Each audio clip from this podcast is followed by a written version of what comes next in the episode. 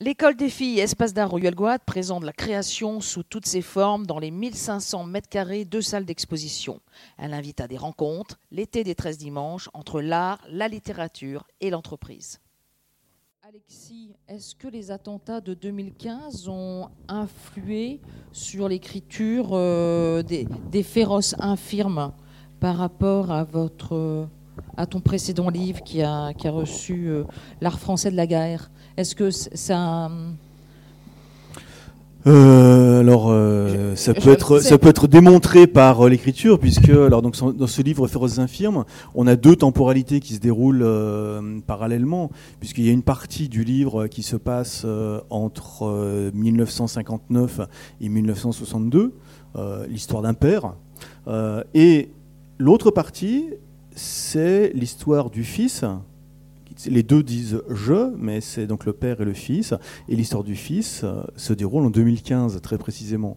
Euh, euh, et, dans, cette, dans, cette, dans cette haute temporalité, le père qui été un appelé envoyé en Algérie pendant à l'âge de 20 ans, on le revoit euh, en, donc en 2015, il a très précisément 75 euh, ans, puisqu'il euh, il est parti à 20 ans en, Algérie. Et il, est, il est sur un fauteuil roulant, le père, poussé par son fils, et le père est absolument insupportable. Il est insortable.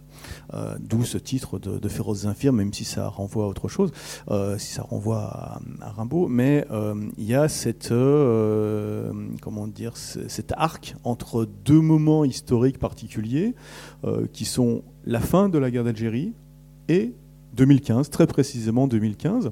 Et euh, cet épisode de 2015 se passe euh, dans, une, euh, dans une cité, dans une cité qui est autour de Lyon, qui bon, avait été conçue comme une sorte de cité un peu idéale, s'appelle la, la Duchère. C'est une cité qui a été bien conçue, bien pensée pour l'homme, mais pour l'homme de demain un homme de demain qui, euh, en fait, qui n'est pas advenu. Euh, on avait une étrange euh, conception de l'homme de demain à, l'époque, mais en tout cas, ça a été pensé. Ça n'a pas été fait n'importe comment en empilant des briques. Non, ça, on, a fait des bars d'une certaine façon, on a fait des centres-villes, on a fait des, on a mis des églises, on a mis des centres sociaux, etc. voilà, c'était, on préparait le futur. Et puis, euh, ça s'est dégradé. Ça s'est dégradé pour des tas de raisons, des raisons euh, sociales diverses, très complexes. Et là, en 2015, on voit cette cité euh, où vit cet ancien d'Algérie sur son fauteuil roulant, son fils qui n'en peut plus de le pousser, et avec cette ambiance de cité dégradée.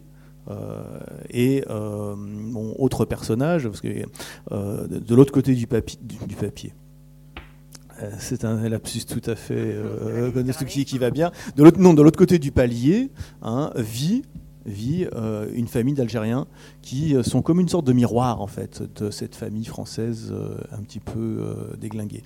Donc pour répondre à la question du départ, en effet 2015 est quelque chose d'important, une marque. C'est vrai que ça a été une sorte de de traumatisme terrible que ces attentats de masse faits par des jeunes gens qui ne sont pas tout à fait des étrangers. Ce n'est pas, pas des gens qui sont venus de loin, ce pas des Saoudiens qui sont venus jeter leur, euh, leur appareil sur euh, le World Trade Center. Ce sont des gens qui ont grandi en Europe et qui se retournent contre l'Europe. Et là, il y a quelque chose qui est, qui est terrible, qui est mystérieux, qui est traumatique au sens euh, propre du terme, voilà, quelque chose qui, une sorte d'événement qui surgit et qui est difficilement compréhensible. Pourquoi ces jeunes gens ont-ils fait ça? Alors on peut toujours essayer de dire oui, ben ça c'est l'islam, hein, c'est écrit dedans, etc. Ben non, c'est quand même plus compliqué. Pourquoi ces jeunes gens qui ont grandi là, qui ont grandi en Europe, qui ont grandi en France en Belgique, se sont retournés contre leur pays, euh, leur pays? Tout simplement. Euh, et là, c'est euh, voilà, une grande question, une grave question, une profonde question à laquelle il faut répondre. Parce qu'en fait, on ne sait pas trop quoi faire de, tout ça, de tous ces gens-là. On sait pas trop, euh, on ne maîtrise pas trop les causes et comment. Qu'est-ce qu'on fait? Est-ce qu'on arrête tout le monde? Est-ce qu'on met tout le monde au trou pendant, pendant toute l'éternité? Voilà, on, ne sait pas. Et c'est vrai que la littérature essaye de mettre un petit peu de lumière dans le monde, essaye de d'éclairer un peu les choses, essayer de comprendre les choses. J'ai toujours pensé que les, romans, c'était des machines à comprendre. C'est-à-dire qu'on va construire quelque chose, on va construire un dispositif romanesque, fictionnel, euh, de façon à comprendre quelque chose du monde dans lequel on est. Et euh, alors moi, mon, travail, euh, enfin ce, que, ce qui m'intéresse, parce que je, fais un, petit, euh, petite, petit retour en arrière. Parce qu'au, au départ, je pensais que je venais présenter mon bouquin. Et puis, c'est vrai qu'après, Françoise m'a, un peu indiqué le, thème de la rencontre, comment ça a évolué. Et c'est vrai que dans mon moment, je me dis, ouais, donc c'est plus compliqué que ça. Il faut que je réfléchisse. Il faut que je réfléchisse à pourquoi j'écris ce que j'écris. Mais qu'est-ce que je cherche quand j'écris tout ça? Donc j'ai fait quatre romans. Et il y a des thèmes euh, qui, sont, qui reviennent sans arrêt. Alors, pour rigoler, à une époque, je disais, oui, alors mes romans, c'est toujours la même chose. C'est un type qui sort de chez lui, puis après, ça se passe mal. Euh, parce que j'avais écrit l'art français de la guerre où on voyait un. Mais ça, c'est après 20 ans. Parce que pendant 20 ans, tu peux, tu peux expliquer le retour en arrière. Ah, parce que aussi, qu'est-ce que c'est une vie d'écrivain? Qu'est-ce que tu as fait de 91 à 2011 Tu as écrit des ah, livres Ah, j'ai écrit, des tas de livres. J'ai écrit des tas de livres. C'est vrai que c'est. Euh, euh, ah, mais attendez, ça, va peut-être peut pas. Je, vais continuer mon, mon fil, on reviendra à celui-là. Et donc, qu'est-ce que je cherche comme ça? Et l'autre point, l'autre point commun de, de tous les bouquins que je fais, c'est en fait la violence.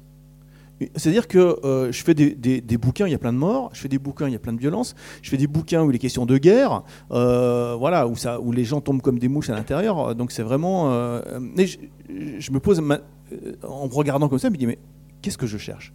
Pourquoi Pourquoi la guerre? Pourquoi la guerre partout? Pourquoi la violence? Pourquoi j'écris là-dessus?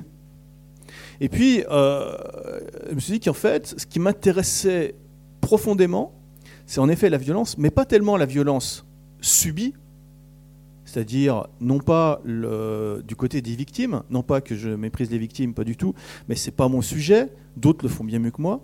Mais ce qui me passionne, parce que c'est très obscur, c'est la violence commise. C'est-à-dire qui commet la violence? Et également la violence systémique. La violence, c'est-à-dire globale.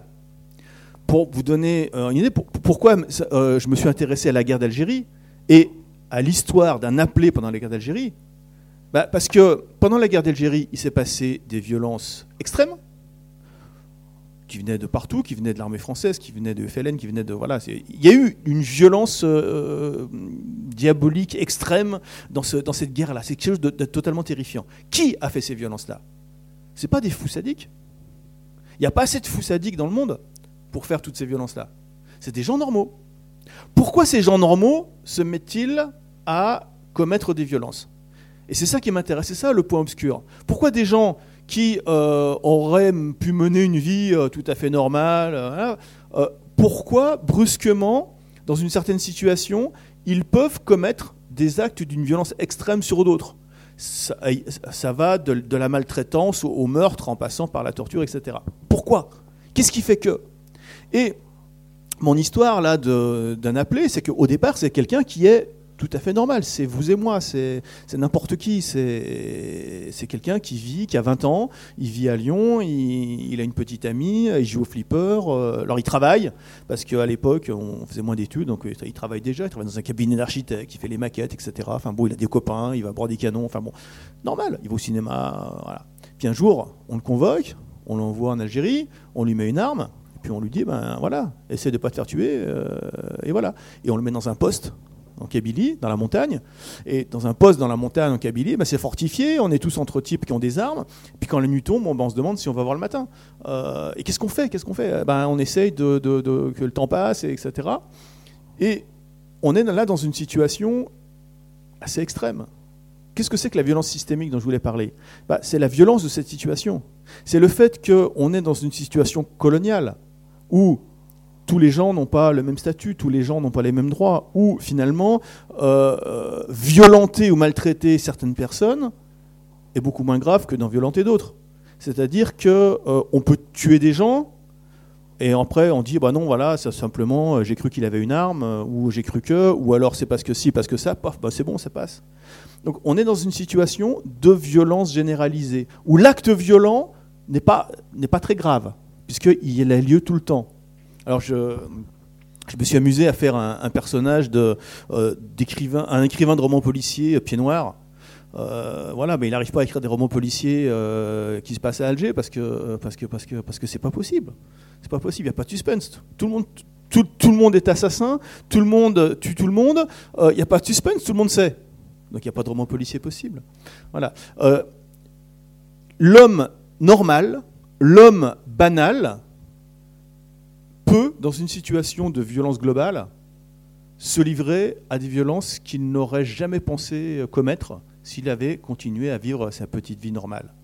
Parce qu'au fond, il y a quelque chose, en mon sens, dans la nature humaine qui est une violence brute, une violence pure, une, violence vitale, on va dire, qui est canalisée, qui est canalisée par euh, la politesse, par la civilisation, par, les, par des tas de choses. Mais ces tas de choses euh, sont assez fragiles quand la situation euh, devient extraordinaire, devient autre. Et, ça sort. Et en fait, mon personnage, dans son poste de Kabylie, euh, bon, bah, il se fait tirer dessus. Qu'est-ce qu'il fait? Alors il y a deux solutions. Soit on attend que ça passe, on baisse la tête, on essaie. Mais là, on est dans, dans une sorte de, crainte, de terreur, de, euh, d'angoisse. Et lui, il veut pas de cette angoisse-là. Eh ben, il veut se battre, il veut se battre pour de vrai, il veut, il veut y aller. Et en plus, les jeunes gens de 20 ans ont cette, euh, cette hargne. Les jeunes gens de 20 ans, ils sont prêts à se battre. ça fait partie de la culture euh, des jeunes gens de 20 ans que de vouloir aller à, la baston, de vouloir aller au contact. Et, et donc, qu'est-ce qu'il va faire? Eh bien, il va utiliser les possibilités qui sont les siennes, qui est de pouvoir se battre en effet. Donc il va se porter volontaire pour des commandos de chasse, c'est-à-dire des, bandes armées finalement qui vont euh, euh, se comment dire patrouiller euh, de nuit, de jour, dans la montagne, dans la forêt, etc. pour aller attraper le, membre du FLN pour en fait pour vivre de la même façon, pour mener une vie de, de surprise et d'embuscade. Ça veut dire une vie de guerrier. Qu'est-ce qui se passe quand on vit cette vie-là? Quand on est quelqu'un de normal, on va passer là-dedans, on va devenir une sorte de, euh, de guerrier presque mythologique, de type qui pratique la violence nuit et jour. Et, et puis après, quand les choses vont encore changer, qu'est-ce qu'il va faire quand euh, on lui annonce que la France va lâcher l'Algérie? Eh ben, Il ne veut pas. Il se demande à, ses, camarades autour de lui, mais on fait quoi, on fait quoi, on fait quoi?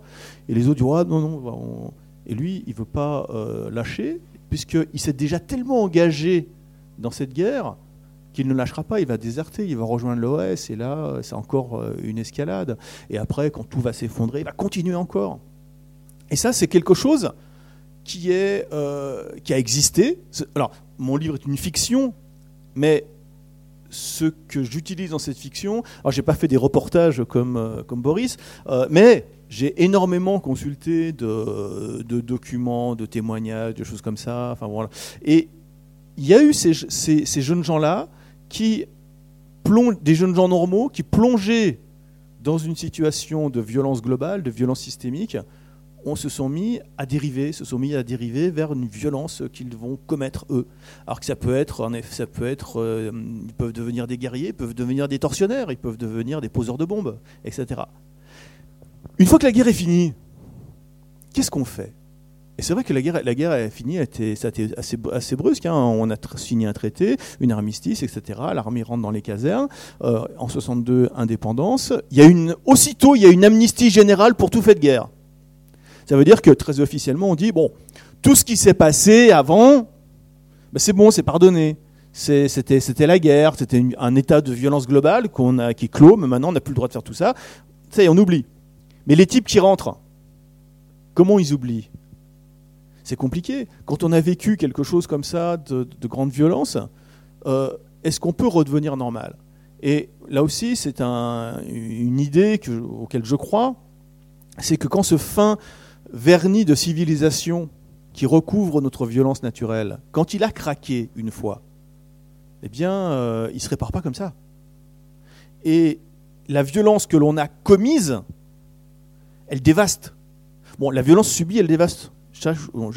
Bien sûr. Là aussi, ce n'était pas mon sujet. Ça, il y a des gens qui font ça bien mieux que moi. Mais la violence qu'on a commise, elle est terrible. Et ça, c'est quelque chose euh, que l'on savait à l'époque. Mauriac, François Mauriac, qui était journaliste euh, à l'époque, dès les années 50, dès le début de la guerre d'Algérie, il a écrit ça dans la presse. Il a dit que euh, ne laissez pas la police torturer. Parce que si nous nous mettons, nous Français, nous mettons à torturer, quand ça va complètement nous, nous détruire, nous dévaster, ça va, ça va détruire quelque chose en nous. Alors ça c'est étonnant, c'est une sorte de renversement des, des, choses. On peut se dire, oui, alors il y a un bourreau, il y a une victime, c'est la victime qui est détruite. Oui, mais si on envoie des gens normaux faire ce travail-là de tortionnaire, ou des gens qu'on les met en situation de commettre la violence, ils vont aussi en être dévastés. Et ils ne vont pas revenir intacts. Et ils vont ramener en France une sorte de, euh, voilà, de poison violent qui est le poison de la violence. Bon, et mon personnage, c'est ce qu'il va faire, il va revenir en France. Et qu'est-ce qu'il fait là? Bon, il, il faudrait qu'il reprenne une vie normale. Alors il essaie de reprendre une vie normale. Mais à l'époque, les services militaires, c'était deux ans et demi. Vous imaginez deux ans et demi où euh, vous avez toujours dans les mains une arme. Parce que quand vous êtes militaire, en fait, on vous file une arme, il ne faut jamais la quitter. Donc on peut la ranger dans des endroits spéciaux, mais autrement, on l'a tout le temps, tous les jours, etc. on, a, on a son poids dans les mains. Elle est toujours là. Donc il est en uniforme, une arme à la main, pendant deux ans et demi. En plus, lui, mon personnage, il s'en est servi. Il a pratiqué la guerre. Et qu'est-ce qu'il fait? Eh ben, c'est un gros problème. Qu'est-ce qu'on fait avec tous ces gens-là?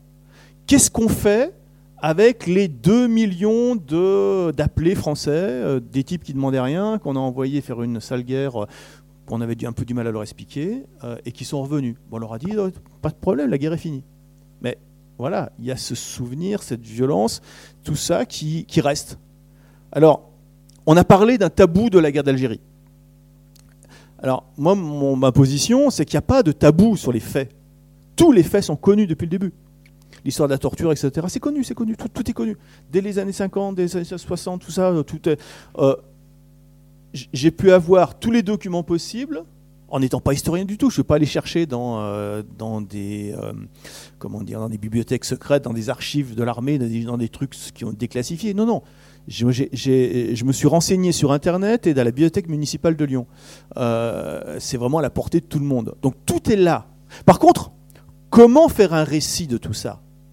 Comment arriver à en donner le récit pour savoir vraiment ce qui s'est passé et pour savoir vraiment ce qui est arrivé à tous les gens qui ont participé à ça? Eh bien ça, on ne peut pas, on n'arrive pas. On n'arrive encore pas. J'avais fait, un petit bouquin avec euh, Benjamin Stora, qui est historien, euh, spécialiste. Euh, voilà. Euh, oui, c'est vrai. Je dis petit parce que bon, il n'était pas très. c'est un, dialogue entre nous. Donc Benjamin Stora est historien, spécialiste de l'Algérie et de la guerre d'Algérie. Bon, moi je suis romancier. J'ai écrit un livre sur les guerres coloniales. On a fait un livre d'entretien parce qu'on avait des tas d'idées en commun en fait là-dessus. C'est-à-dire que lui, était arrivé à un certain nombre de conclusions par la méthode historique méthode scientifique, rationnelle, méthodique, etc. Et moi par la méthode romanesque, c'est-à-dire une méthode euh, irrationnelle, euh, erratique et, inventive. Mais on était arrivé à une vision des choses qui était à peu près euh, correspondante.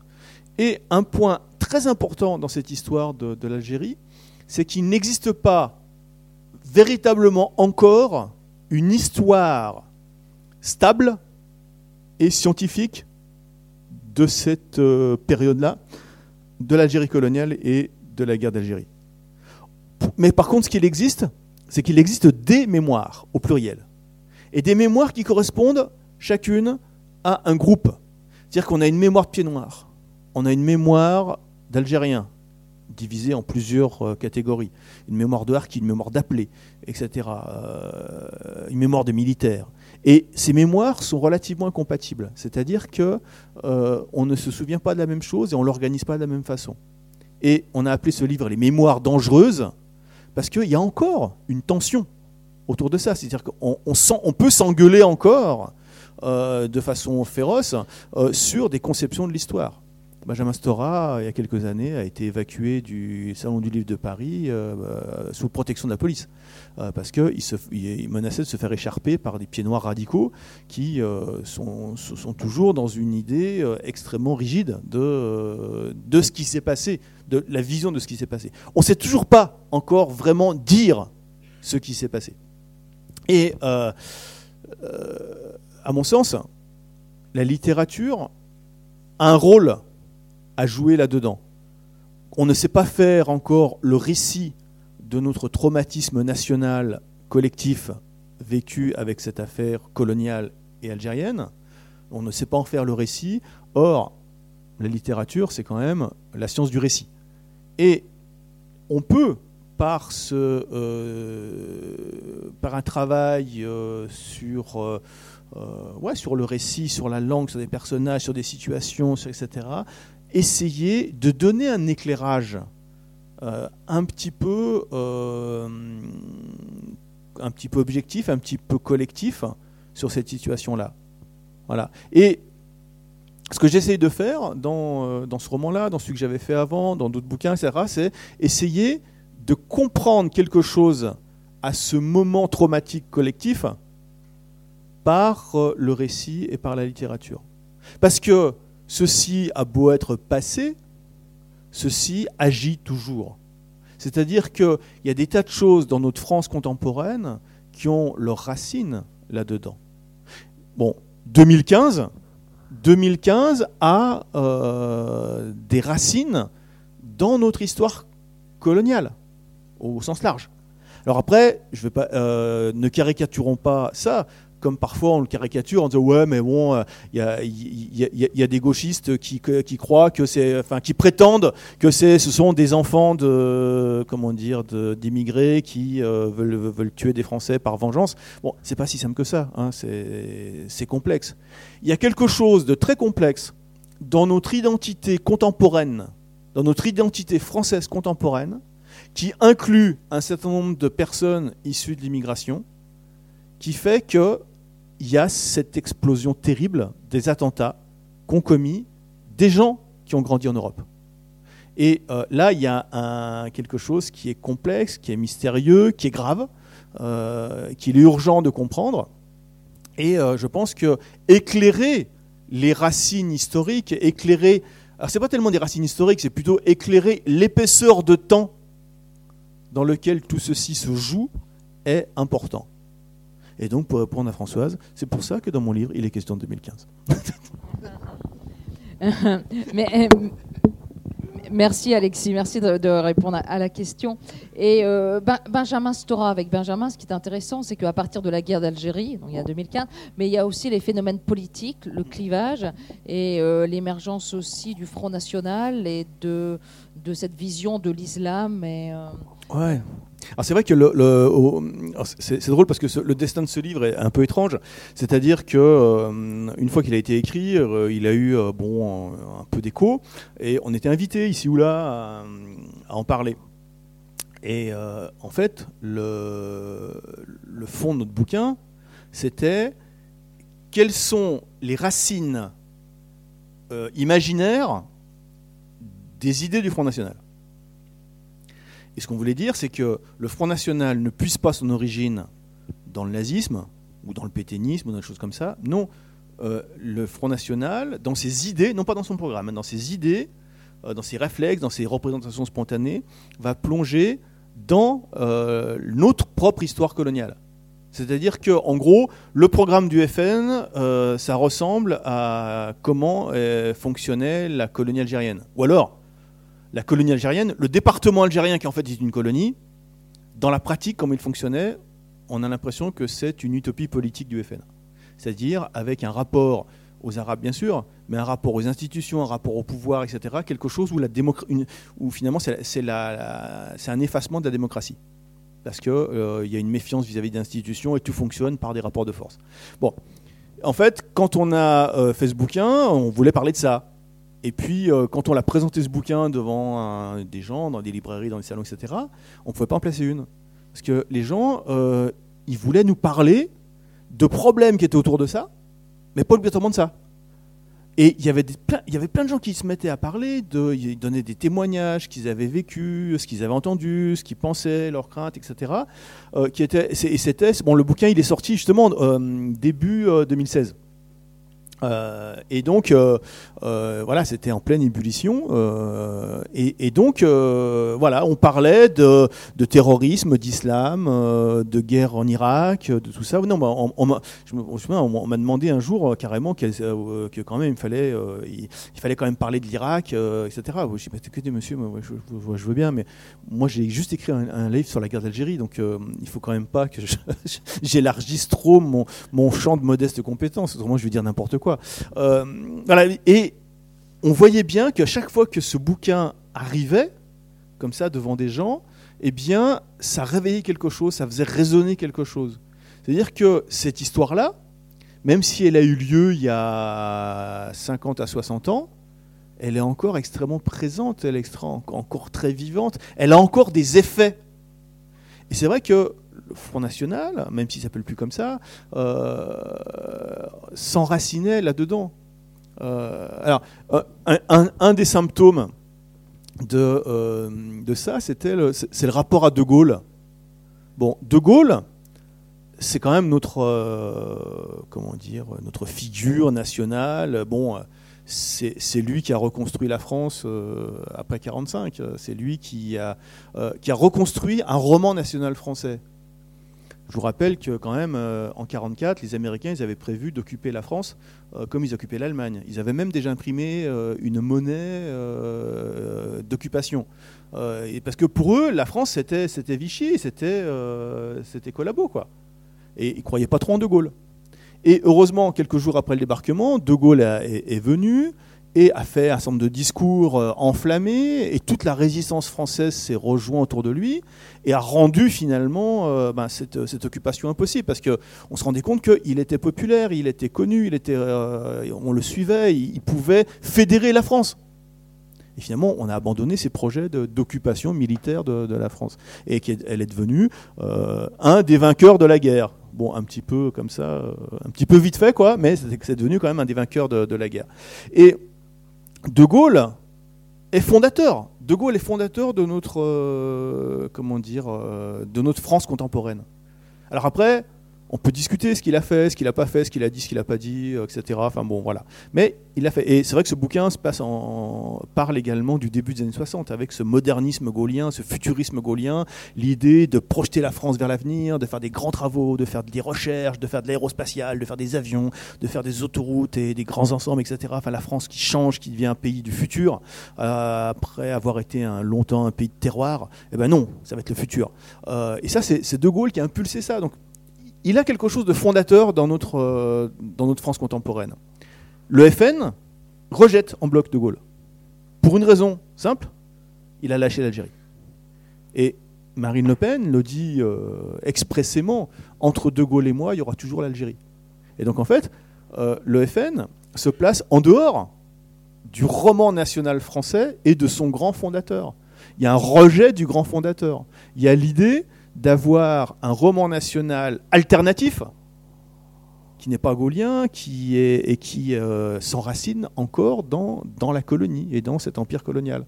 Il y a quelque, il y a quelque chose d'autre dans le FN. Dans le FN, on est dans quelque chose qui n'est pas tout à fait euh, la République, pas tout à fait la démocratie et pas tout à fait euh, la, nation refondée en 1945. On est dans autre chose, dans, un autre, dans une histoire alternative. Et c'est un peu ce qu'on voulait raconter dans le bouquin euh, avec, euh, avec Stora. Mais voilà, toutes ces, toutes ces histoires-là sont encore, l'air de rien, sont encore vivantes. Et ça, ça, me passionne beaucoup d'aller chercher dans cette épaisseur de temps d'une cinquantaine d'années où il y a eu ces bouleversements, ces traumatismes, etc.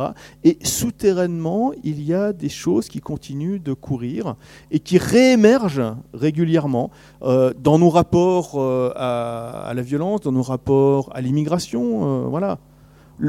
Le, fait que des gens issus du Maghreb, de l'Algérie par exemple, et au bout de trois générations, on les considère toujours comme euh, pas tout à fait français, quand on y pense avec un peu de recul, c'est vachement bizarre.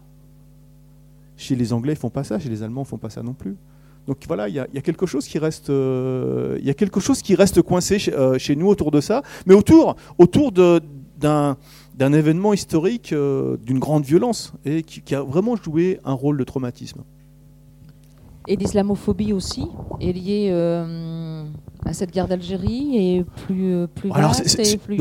ouais, je, pense que c'est non alors c'est lié à alors, euh, l'islam contemporain est malade. Euh, dire qu'il produit en effet une sorte de, bon, d'islam politique, mais après que l'on peut euh, repérer historiquement, on peut voir comment ça a évolué, on peut voir comment dans les années 70, 80, 90 les choses se sont développées.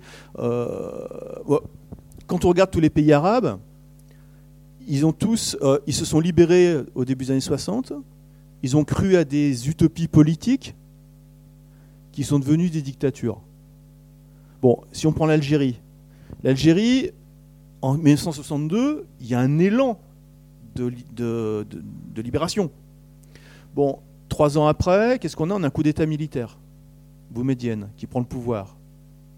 Bon, ensuite, euh, on a une mise au pas de la société et on va, islamiser, on va arabiser, islamiser la société pour euh, prouver qu'il y avait bien une nation algérienne. En fait, l'Algérie a toujours été composite. On va l'uniformiser. Ça va devenir arabe et euh, musulman. D'un autre côté, euh, ceux qui ont pris le pouvoir, clairement, ce sont des bandits corrompus. Bon, détournement de la richesse nationale. Voilà, l'Algérie est un pays riche, mais avec plein de pauvres. Ça, c'est un problème. La corruption est généralisée, il y a une oligarchie qui tient le pouvoir. Comment les Algériens vont-ils lutter contre ça Quand on voit ce qui s'est passé dans les années 90, l'islamisme algérien, la guerre civile algérienne, eh ben, au départ, les islamistes se présentaient comme des services sociaux, comme des gens honnêtes dans un État corrompu. Dans tous les pays arabes, on a eu ça. Le Hezbollah, c'était pareil. Le Hamas, c'était pareil. C'était des gens honnêtes. En fait, l'islamisme, c'est un moralisme au départ. Dans une dictature corrompue, nous, nous sommes les gens honnêtes parce que nous croyons en Dieu. On dirait c'est pareil. Et du coup, euh, en plus, là, euh, en, Algérie, euh, il y, a ça. Ils se présentent vraiment comme des, un peu des sauveurs, des gens honnêtes, etc.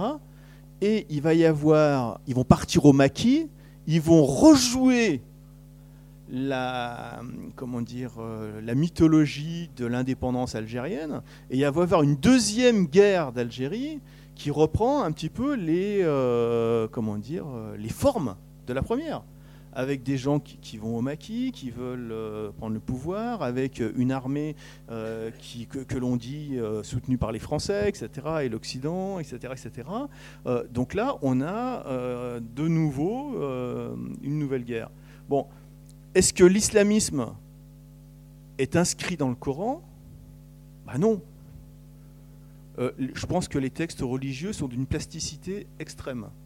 C'est-à-dire que dans le christianisme, on a à la fois euh, Saint François et Franco et les généraux euh, argentins.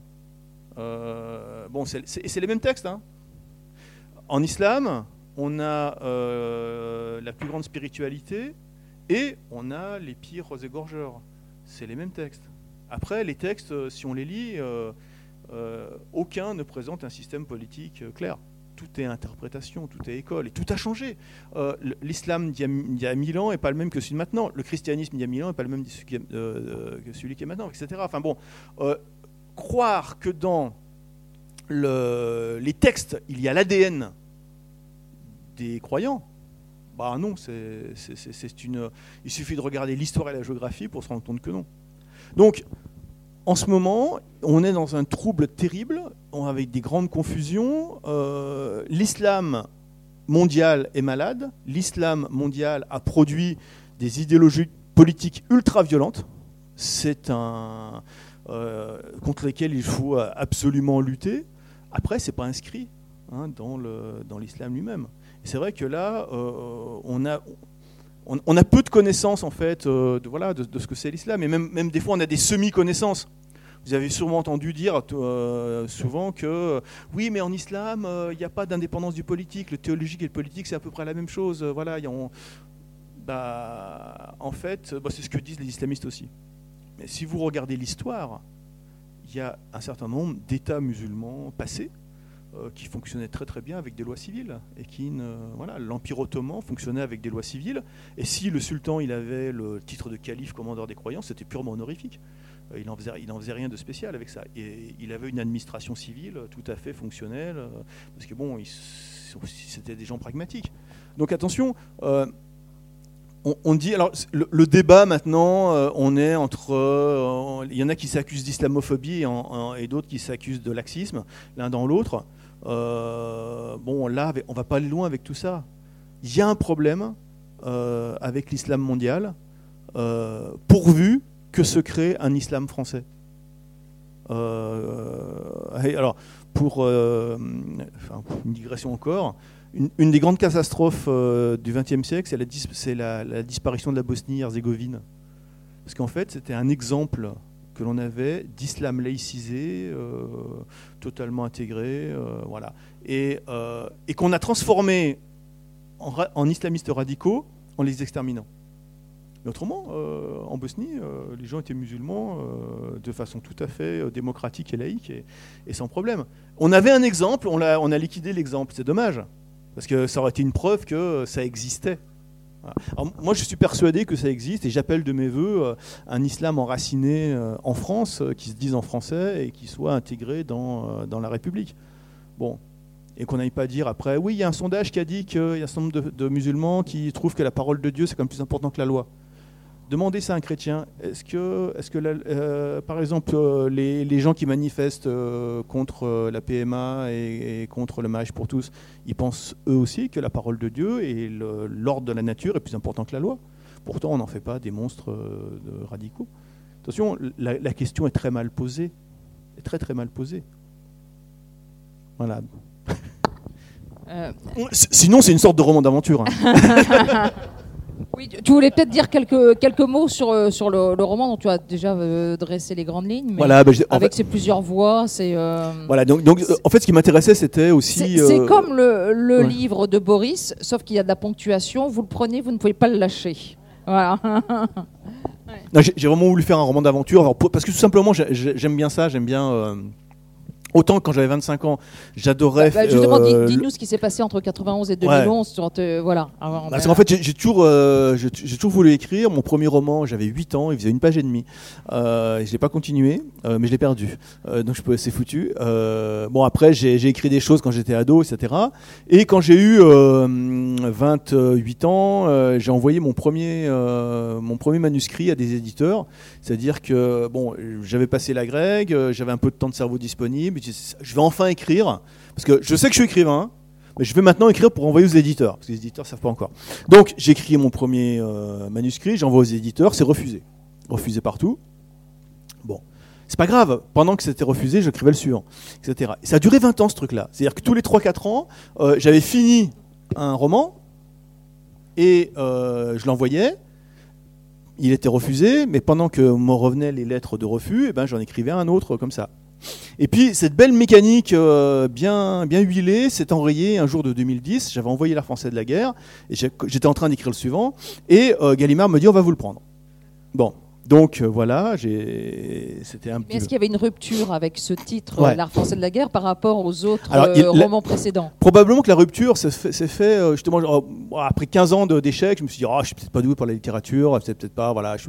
Bon, alors, j'avais des fantasmes de, faire de la littérature très, très pensée, très, euh, euh, très conceptuelle, très, avec des faux personnages et des fausses histoires et des machins, etc. Enfin, un truc un peu assommant quand même. Mais moi, je, trouvais ça super parce que je trouvais ça super intelligent.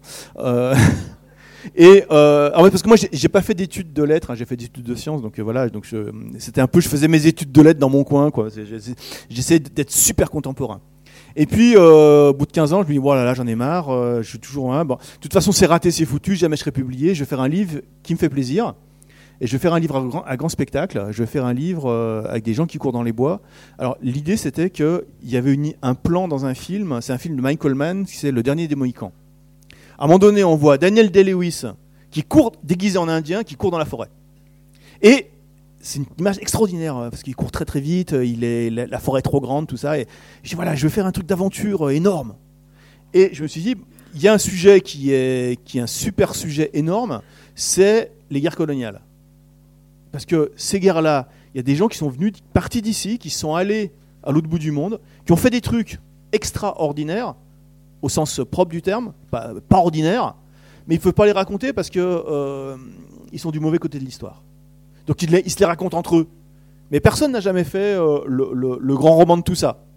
je vais faire ça, je vais faire une, histoire avec comme ça, avec des personnages euh, qui font des trucs, qui ont des aventures exotiques et tout ça, voilà. Et je me suis lancé là-dedans, en fait, en abandonnant tous mes fantasmes d'écriture contemporaine de littérature contemporaine. Et je me suis beaucoup amusé à faire ça, et j'ai aussi beaucoup réfléchi à, quel est le sens de cette euh, histoire dans notre euh, France contemporaine. Et ça a donné l'art français de la guerre, qui a eu un succès qui m'a totalement débordé.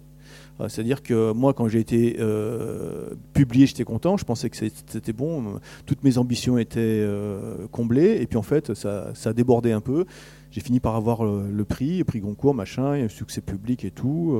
Voilà, je suis devenu, je suis devenu spécialiste de la colonisation et de la décolonisation.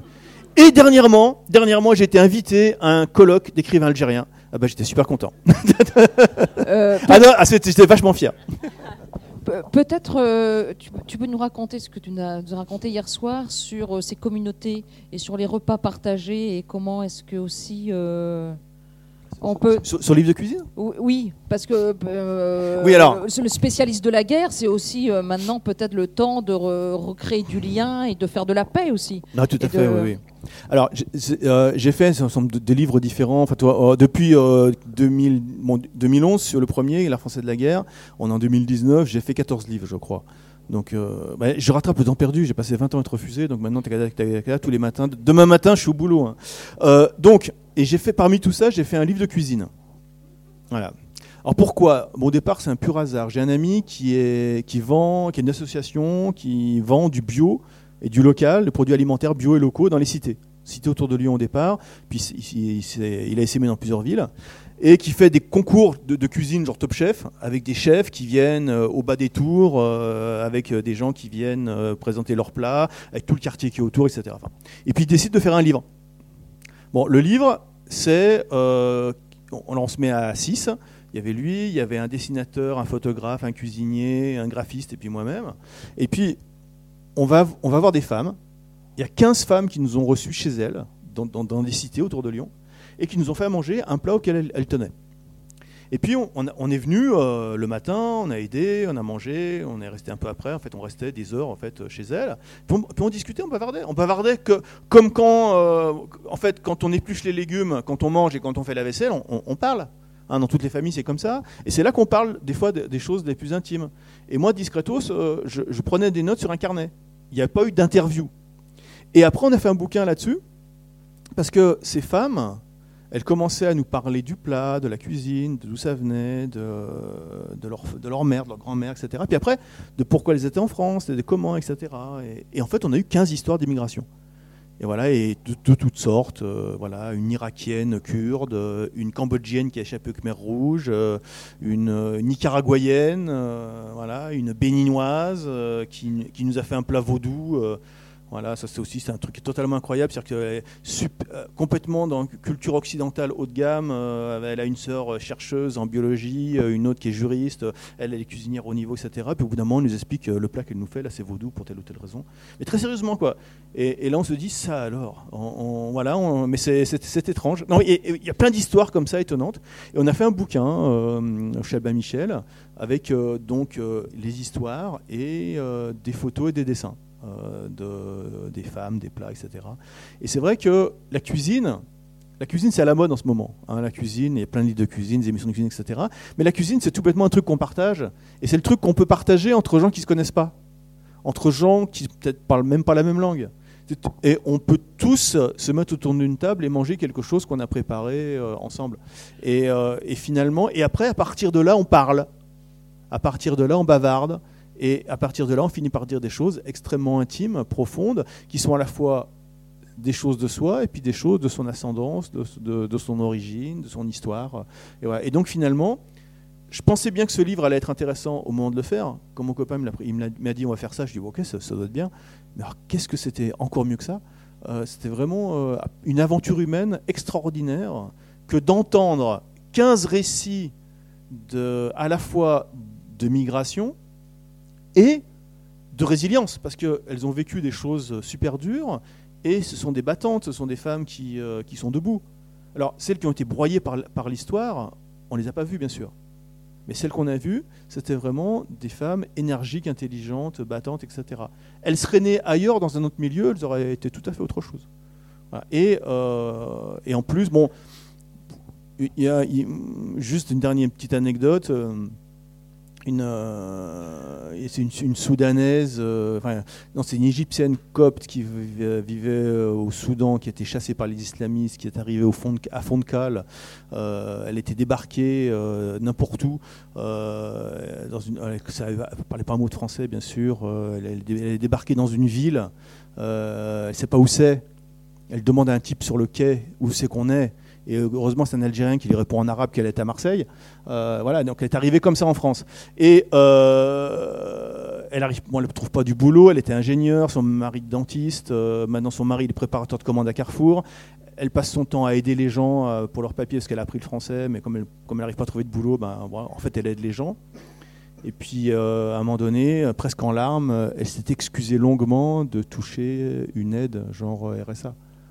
Euh, c'est-à-dire que voilà, quand, certains politiques disent euh, les migrants viennent nous bouffer nos aides sociales, euh, faut pas avoir vu un migrant de bien près, quoi. Voilà, parce que ça se passe pas comme ça. Alexis, merci beaucoup. Merci, on on va t'applaudir.